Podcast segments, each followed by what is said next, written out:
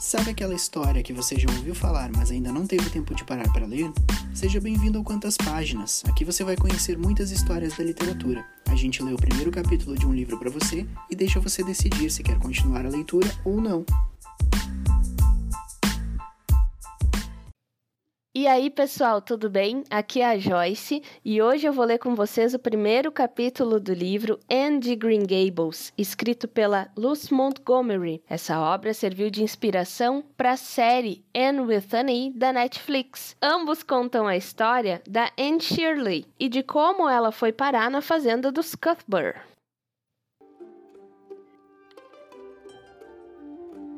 Matthew Cuthbert e a égua Alazã seguiram em trote confortável pelos 12 quilômetros de estrada até Bright River. Era uma estrada bonita, passando por sítios bem cuidados, de vez em quando entremeados de bosques de abetos balsâmicos que era preciso atravessar e declives onde ameixeiras silvestres exibiam suas flores translúcidas. O ar estava doce como o aroma de muitas macieiras e campinas onduladas até as brumas peroladas e lilazes no horizonte, enquanto os passarinhos cantavam como se fosse o único dia de verão do ano inteiro. Matthew desfrutou da viagem à sua maneira, exceto nos momentos em que encontrou mulheres e precisou cumprimentá-las com um gesto de cabeça, pois na ilha de Prince Edward as pessoas devem cumprimentar todo mundo que encontram na estrada, sejam elas conhecidas ou não. Matthew tinha medo de todas as mulheres, exceto Marilla e a senhora Rachel. Ele vivia com a incômoda sensação de que aquelas criaturas misteriosas riam dele em segredo. Talvez ele estivesse certo ao pensar assim, pois era um personagem de aparência peculiar. Aspecto desconjuntado, longos cabelos grisalhos que iam até seus ombros curvados e uma barba castanha, farta e macia que não cortava desde os 20 anos. A bem da verdade, aos 20 ele já tinha praticamente a mesma aparência que exibia aos 60, apenas um pouco menos grisalho. Quando chegou a Bright River, não havia nenhum sinal do trem. Pensou que talvez tivesse chegado cedo demais, então amarrou a égua no pátio do pequeno hotel de Bright River e foi caminhando até a estação. A longa plataforma estava quase deserta. A única criatura viva à vista era uma menina sentada em uma pilha de telhas na ponta oposta.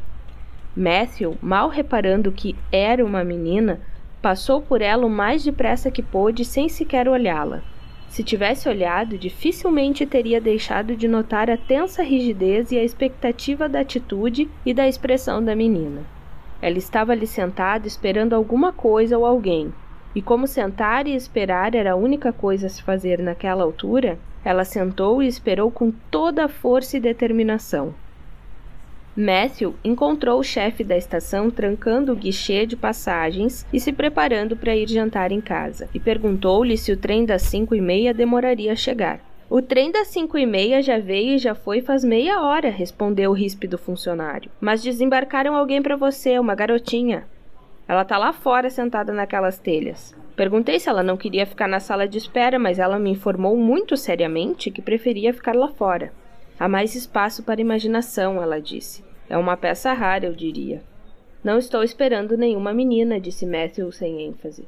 Vim buscar um menino. Ele já deveria estar aqui. A senhora Alexander Spencer devia trazê-lo para mim da Nova Escócia. O chefe da estação assoviou. Acho que houve algum engano, disse ele. A senhora Spencer desceu do trem com a menina e a deixou sob minha responsabilidade. Disse que você e sua irmã tinham adotado essa menina de um orfanato e que viriam mesmo buscá-la. É só o que eu sei, e não tenho mais nenhum órfão escondido por aqui. Não estou entendendo nada, disse Matthew, desolado, desejando que Marilla estivesse ali para ajudar naquela situação.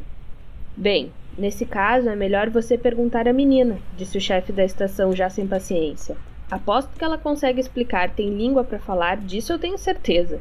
Talvez não tivessem mais do tipo de menino que você queria. O chefe da estação foi embora sem mais explicações, já com fome, deixando ao desolado Matthew uma tarefa mais dura do que fazer a barba de um leão em seu covil.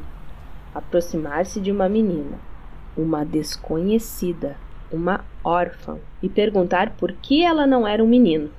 Matthew não olhava para ela e não teria visto como realmente a menina era mesmo que olhasse. Mas um observador qualquer teria visto o seguinte: uma menina em seus 11 anos usando um vestido de baeta amarelo, cinzento, muito curto, muito justo e muito feio.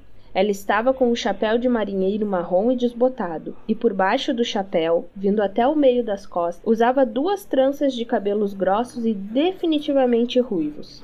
Seu rosto era pequeno, branco e magro, e também muito sardento.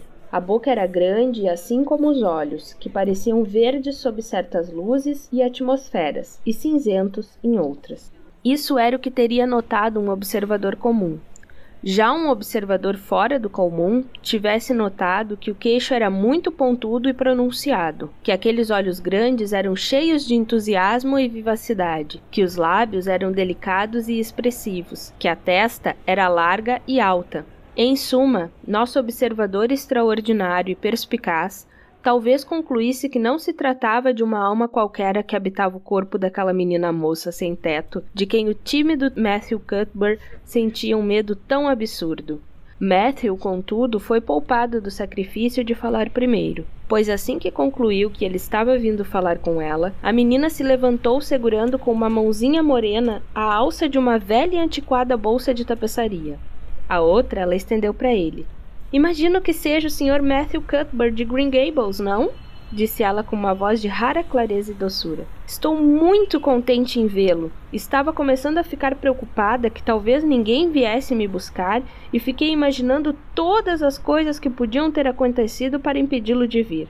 Eu já estava convencida de que, caso o senhor não viesse me buscar esta noite, eu seguiria pelos trilhos até aquela grande cerejeira lá na curva. Subiria na cerejeira e ficaria ali a noite inteira. Eu não sentiria nem um pingo de medo e seria adorável dormir em uma cerejeira toda branca e florida ao luar. O senhor não acha?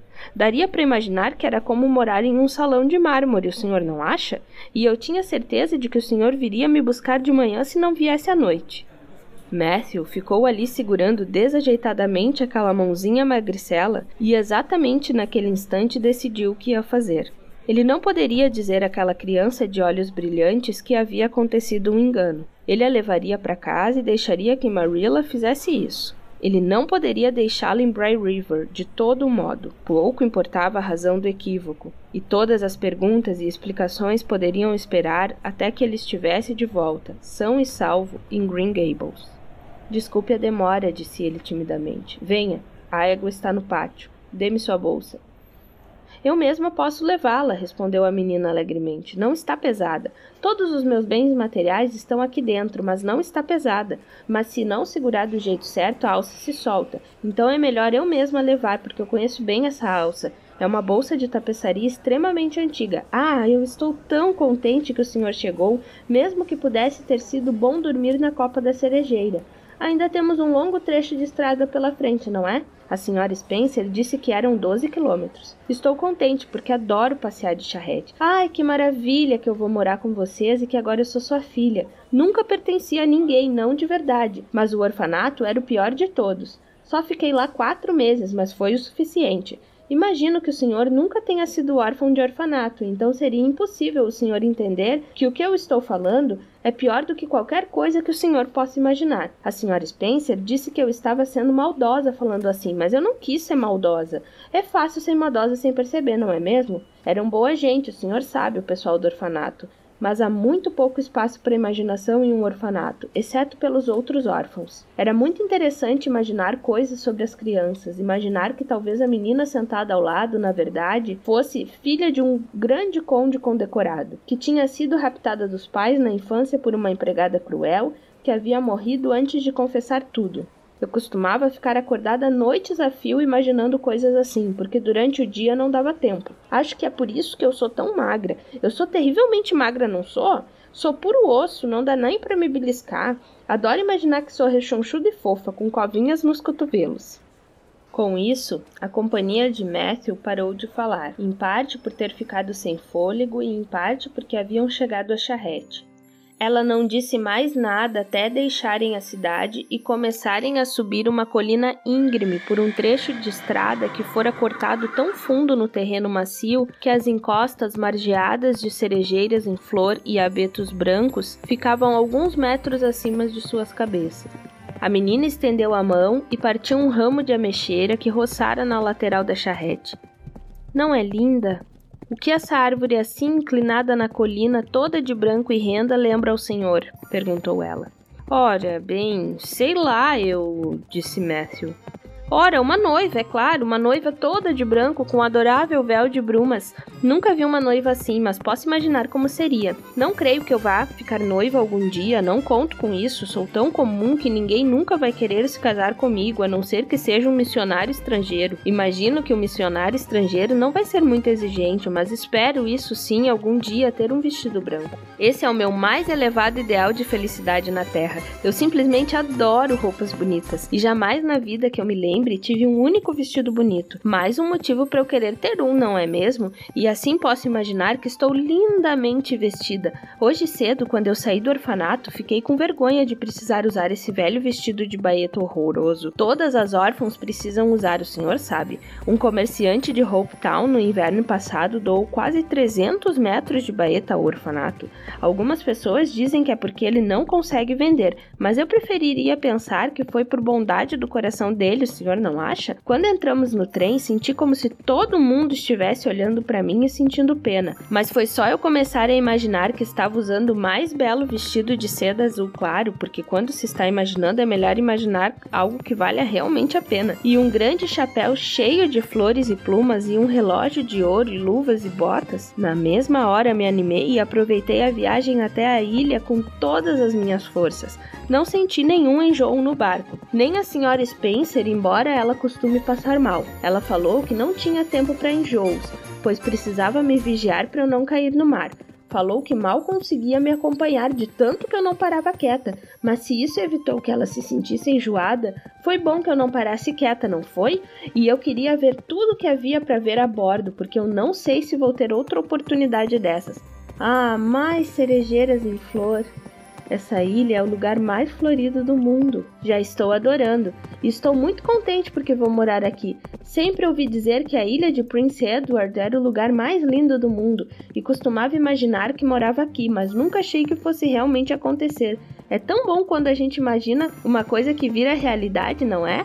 Mas aquelas estradas vermelhas são muito divertidas. Quando entramos no trem em Charlottetown e as estradas vermelhas começaram a passar depressa lá fora, perguntei à senhora Spencer o que as tornava vermelhas e ela disse que não sabia e que por tudo que era mais sagrado que eu parasse de fazer tantas perguntas. Ela disse que eu já tinha feito mil perguntas, acho que eu fiz mesmo. Mas como vamos aprender sobre as coisas sem fazer perguntas? E o que afinal faz com que as estradas sejam vermelhas, Sr. Matthew? Bom, ora, sei lá, disse Matthew. Bem, Eis mais uma coisa para descobrir algum dia. Não é uma maravilha pensar em todas as coisas que ainda temos para descobrir? Isso simplesmente me faz ficar contente por estar vivo, o fato de o mundo ser tão interessante. Não teria nem metade do interesse se já soubéssemos tudo sobre tudo, não é mesmo? Não haveria espaço para imaginação se soubéssemos de tudo, não é? Mas o senhor também acha que estou falando demais? As pessoas sempre me dizem isso. O senhor preferiria que eu ficasse quieta? Se o senhor quiser, eu paro de falar. Consigo parar a hora que eu quiser, embora seja difícil. Matthew, para sua própria surpresa, estava gostando daquilo.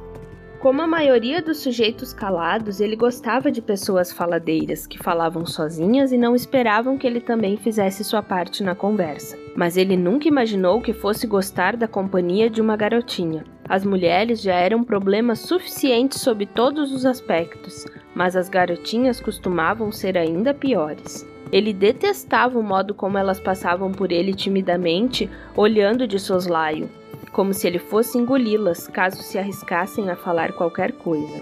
Esse era o tipo de garotinha de boa família de Avonlea. Mas aquela bruxinha sardenta era muito diferente disso.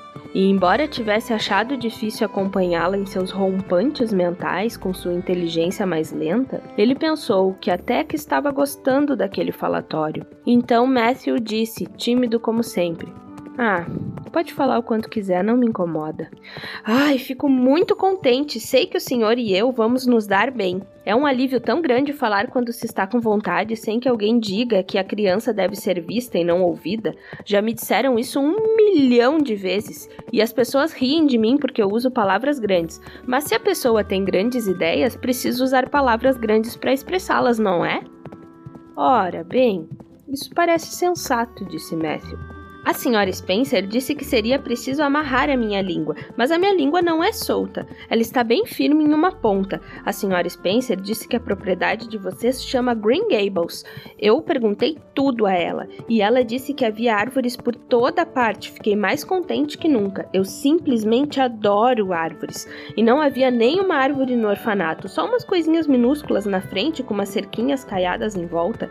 Na verdade, elas pareciam órfãos aquelas árvores. Eu tinha vontade vontade de chorar só de olhar para elas. Eu costumava falar para elas: "Ah, pobrezinhas. Se vocês tivessem uma grande floresta com outras árvores por perto e muitos musgos e campânulas crescendo sob as suas raízes e um riacho não muito longe e pássaros cantando nos seus galhos, vocês poderiam crescer, não poderiam?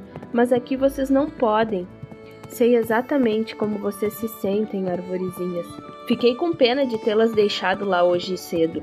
A gente se apega tanto a esse tipo de coisa, não é? Tem riacho perto de Green Gables? Esqueci de perguntar isso à senhora Spencer. Ora, bem, uh, sim, tem um longo riacho embaixo da escada. Que maravilha! Sempre foi um dos meus sonhos morar perto de um riacho. Nunca achei que isso fosse acontecer mesmo. Nem sempre os sonhos viram realidade, não é? Não seria bom se sempre virassem? Mas nesse exato momento a minha felicidade está praticamente completa. Não estou totalmente feliz porque, bem, que cor o senhor acha que isso tem? Ela puxa uma de suas tranças longas e brilhantes por cima do ombro magro e a estendeu diante de Matthew. Ele não estava acostumado a avaliar a cor da trança de uma mulher, mas naquele caso não havia como ter muita dúvida. É vermelho, não? disse ele. A menina recolheu a trança com um suspiro que parecia vir dos dedos dos pés e exalar a tristeza de todas as eras. Sim, é vermelho, respondeu ela resignadamente. Agora, o senhor entende porque a minha felicidade não pode estar completa. Nenhuma pessoa ruiva pode ser totalmente feliz. Não me incomodam tanto as outras coisas, as sardas, os olhos verdes e a minha magreza. Consigo me imaginar sem elas. Consigo imaginar que tem uma pele de pétala de rosa e adoráveis olhos azuis escuros e brilhantes. Mas não consigo me imaginar sem ser ruiva. Tento com todas as forças. Penso comigo mesmo. Agora o meu cabelo é gloriosamente negro, negro como as asas da graúna. Mas eu sei o tempo todo que é ruivo e isso parte meu coração. Vou levar comigo essa tristeza para o resto da vida Li uma vez em um romance sobre uma menina que tinha uma tristeza que ela ia levar pelo resto da vida, mas não era o cabelo ruivo. O cabelo dela era uma cascata de ouro puro desde a testa de alabastro. O que é testa de alabastro, aliás? Nunca vi nada assim, o senhor sabe me dizer? Ora, bem, receio que não, disse Matthew, que já estava um pouco tonto.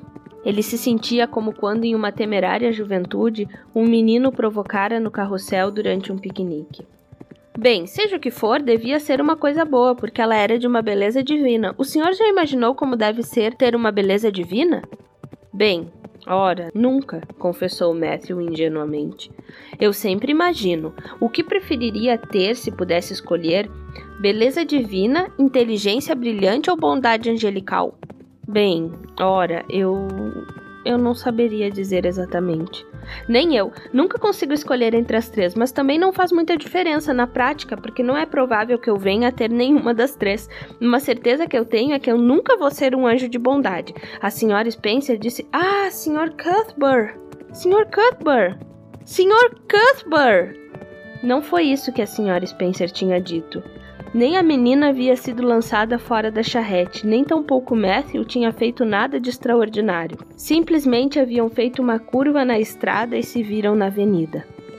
A avenida, assim chamada pelo povo de Newbridge, era um trecho de estrada de 4 ou 5 metros, inteiramente cobertos pelas vastas copas de macieiras plantadas anos atrás por um excêntrico dono daquelas terras. Acima de suas cabeças havia um comprido dossel de níveas flores perfumadas. Embaixo dos galhos, o ar era uma penumbra rocheada, e lá na frente se vislumbrava um pôr do sol digno de pintura, como uma grande rosácea ao final do corredor de uma catedral. Tanta beleza parecia ter deixado a menina muda. Ela se recostou no assento da charrete, apertando as mãos finas, e manteve o rosto virado para cima, maravilhada, contemplando aquele esplendor de alvura. Mesmo depois que passaram e já desciam o longo aclive até Newbridge, ela continuou sem se mexer ou falar. Ainda com o semblante maravilhado, ela completava o poente ao longe, com olhos que tinham visões de esplêndidos cortejos atravessando aquele pano de fundo reluzente. Passando Newbridge, um agitado vilarejo onde os cães latiram para eles e garotinhos gritaram e rostos curiosos apareceram nas janelas, eles seguiram ainda em silêncio. Mais cinco quilômetros tinham ficado para trás e a menina não tinha dito mais nada. Ela era capaz de ficar em silêncio, era evidente, com a mesma energia com que era capaz de falar. Imagino que esteja muito cansado e com fome, enfim arriscou dizer Matthew, atribuindo aquele longo mutismo ao único motivo em que foi capaz de pensar. Mas não falta muito agora, só mais um quilômetro. Ela despertou de seu devaneio com um longo e profundo suspiro e olhou para ele com o olhar sonhador de uma alma que estivera divagando muito longe vendo estrelas. Ah, Sr. Cuthbert, esse lugar por onde passamos, aquele lugar todo branco, o que era aquilo? Ora, bem, você deve estar falando da avenida, disse Matthew após um breve momento de profunda reflexão. Até que é um lugar bonito. Bonito? Ah, bonito não me parece a palavra adequada nesse caso. Nem mesmo lindo. Não são o suficiente. Ah, era maravilhoso, maravilhoso. É a primeira vez que eu vejo alguma coisa que não pode ser melhorada pela imaginação. Isso me dá uma satisfação bem aqui. Ela pôs a mão no peito. Me deu uma dorzinha estranha, engraçada, mas uma dor agradável. O senhor já sentiu uma dor assim, Sr. Cuthbert? Ora, bem, eu realmente não me lembro de ter sentido isso. Eu sinto isso toda hora, sempre que vejo alguma coisa realmente linda mas não deviam chamar aquele lugar adorável de avenida. Não faz nenhum sentido esse nome. Deviam chamar de. Deixa eu ver. Encantadora Passagem Branca. Não é um nome simpático e imaginativo? Quando eu não gosto do nome de um lugar ou de alguém, sempre imagino outro e sempre penso neles assim. Tinha uma menina no orfanato que se chamava Hepzibah Jenkins, mas eu sempre pensava nela como Rosália Dever. Os outros podem até continuar chamando aquele lugar de avenida, mas eu sempre vou chamar de encantadora passagem branca. Falta mesmo só mais um quilômetro para chegarmos em casa? Que bom e que pena. Pena, porque o passeio está tão bom e eu sempre acho uma pena quando as coisas boas terminam. Pode ser que depois aconteça uma coisa até melhor, mas não dá para ter certeza. E muitas vezes o que acontece depois não é melhor. Pelo menos na minha experiência é assim. Mas estou contente de chegar em casa. Vejo, senhor, nunca tive uma casa de verdade desde pequena. Estou de novo com aquela dor agradável só de pensar que vou chegar a um lar de verdade. Ai, que coisa mais linda é aquela! Haviam passado pelo topo da colina. Embaixo deles havia um lago, que parecia quase um rio de tão grande cheio de curvas. Uma ponte cruzava o centro do lago, e da ponte até a outra extremidade, onde bancos de areia zambarina o separavam do Golfo Azul, escuro ao longe, e a água brilhava em muitos tons, tons mais espirituais dos açafrões, tons etéreos das rosas e do verde das folhas, com outras colorações mais sutis para as quais nenhum nome jamais foi encontrado. Depois da ponte, o lago lago se estendia até os bosques de abetos e bordos da outra margem, onde ficava translúcido a penumbra ondulada da sombra das árvores. Aqui e ali uma mexeira silvestre se inclinava na margem, como uma menina de branco na ponta dos pés para ver seu reflexo. Do brejo da margem se ouvia o coro claro, plangente e suave das rãs. Havia uma casinha cinza em meio a um pomar de macieiras todo florido de branco em uma colina mais adiante. E embora ainda não estivesse muito escuro, havia uma luz acesa em uma das janelinhas. Esse é o Lago do Barry, disse Matthew. Ai, também não gostei desse nome. Vou chamá-lo. Deixa eu ver. Lago das Águas Cintilantes. Sim, esse é o nome certo para ele. Eu sei porque sinto um tremor. Quando encontro um nome que se encaixa perfeitamente, eu sinto um tremor. O senhor também já sentiu isso? Matthew ruminou para responder. Bem, ora, sim. Sinto uma coisa parecida quando vejo aquelas brocas brancas feias que dão na horta do pepino. Odeio ver aquilo.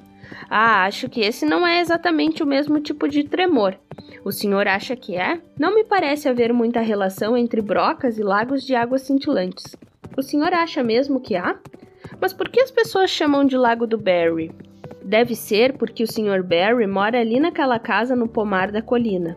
O nome da propriedade dele é Orchard Slope. Se não fosse aquele arbusto grande atrás, daria para ver Green Gables daqui. Mas precisamos passar a ponte e dar a volta pela estrada de modo que dá quase um quilômetro a mais. O Sr. Barry tem alguma filha pequena? Bem, não tão pequena, pode ser mais ou menos do meu tamanho. Ele tem uma filha de uns 11 anos, ela se chama Diana. Ah! exclamou ela, respirando fundo. Que nome perfeito e adorável! Bem, ora, isso eu já não sei. Para mim é um nome terrivelmente pagão. Eu preferiria Jane ou Mary, ou algum nome mais normal como esses. Mas quando Diana nasceu, Havia um professor morando lá e eles quiseram que ele escolhesse o nome dela e ele a chamou de Diana. Quem me dera houvesse um professor por perto quando eu nasci. Ah, chegamos na ponte. Vou fechar bem os olhos. Sempre fico com medo quando passo por uma ponte. Não consigo evitar imaginar que talvez quando chegarmos à metade a ponte vai se dobrar como um canivete e nos engolir. Então fecho os olhos mas eu sempre acabo abrindo pensando que já chegou na metade, porque o senhor sabe, se a ponte realmente ceder, eu vou querer ver isso acontecendo. Que ronco engraçado essa ponte faz! Eu sempre gosto da parte do ronco. Não é esplêndido que haja tantas coisas para se gostar nesse mundo? Agora passamos. Agora eu posso olhar para trás. Boa noite, querido lago das águas cintilantes. Sempre dou boa noite para as coisas que amo, como eu diria se fossem pessoas. Acho que elas gostam. Essa água parece que está sorrindo para mim. Quando eles chegaram até a colina seguinte e fizeram a curva, Matthew disse: Agora estamos bem perto de casa.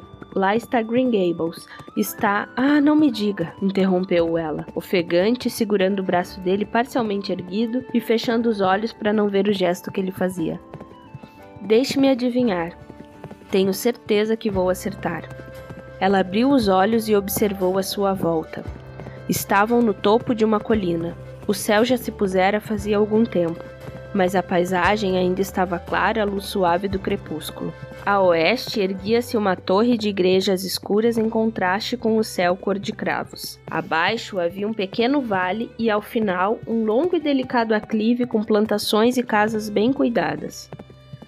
De propriedade em propriedade, os olhos da menina se arregalavam, ávidos e ansiosos. Enfim, se fixaram em uma esquerda, bem afastada da estrada, uma casa quase branca cercada de bosques floridos ao anoitecer. Acima da casa, no céu sem manchas ao sudoeste, uma grande estrela branca cristalina brilhava como uma lâmpada de orientação e promessa. É aquela, não é? disse ela apontando. Matthew estalou as rédeas no lombo da égua satisfeito. Ora, bem, você adivinhou. Mas imagino que a senhora Spencer tenha descrito a casa para você saber. Não, ela não descreveu. É verdade, ela não descreveu. A única coisa que ela disse foi sobre todos aqueles outros lugares. Eu realmente não fazia ideia de como era a casa, mas assim que eu vi, senti que era nossa casa. Ah, parece até que eu estou sonhando. Sabe como é? O meu braço deve estar todo roxo do cotovelo para cima de tanto que eu precisei me beliscar. De vez em quando sentia um enjoo horrível de medo só de pensar que talvez fosse tudo um sonho. Então eu me beliscava para ver se era verdade. Até que de repente eu me lembrava de que, mesmo que fosse um sonho, era melhor continuar sonhando o máximo que eu pudesse. Então parei de me beliscar. Mas tudo isso é verdade e estamos quase em casa. Com um suspiro extasiado, ela ficou em silêncio. Matthew se agitou no assento incomodado. Estava contente porque caberia a Marilla e não a ele contar àquela órfã do mundo que o lar pelo qual ela tanto ansiava não seria seu, afinal. Eles passaram pelo Vale dos Lind, onde já estava bem escuro, mas não tão escuro a ponto de a senhora Rachel não conseguir vê-los de sua janela, e no alto da colina enfim adentraram na longa alameda de Green Gables. Ao chegar em casa, Matthew temia o momento da revelação com uma intensidade que ele mesmo não entendia. Matthew não estava pensando nos problemas que aquele equívoco provavelmente causaria a Marilla ou a ele mesmo, mas na frustração da menina. Quando pensou no brilho extasiado dos olhos dela, teve a incômoda sensação de que ele ajudaria a matar alguma coisa. Uma sensação parecida com que tinha quando precisava matar um cordeirinho ou um bezerro, ou qualquer outra criatura inocente. O pátio estava muito escuro quando eles entraram e as folhas do bordo farfalhavam sedosas por toda a volta. Escute, as árvores falando enquanto dormem, sussurrou ela, quando ele a ergueu para que descesse da charrete. Que sonhos bons elas devem ter!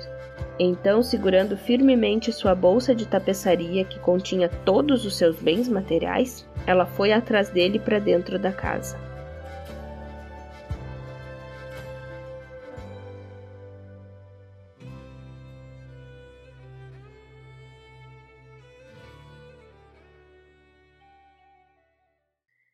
Espero que vocês tenham gostado da narrativa de hoje. Esse é um livro que tem aproximadamente 300 páginas. Ele é o primeiro da saga de oito livros que contam a vida da Anne. Muito obrigado pela audiência até aqui e esperamos vocês na próxima semana. Até mais!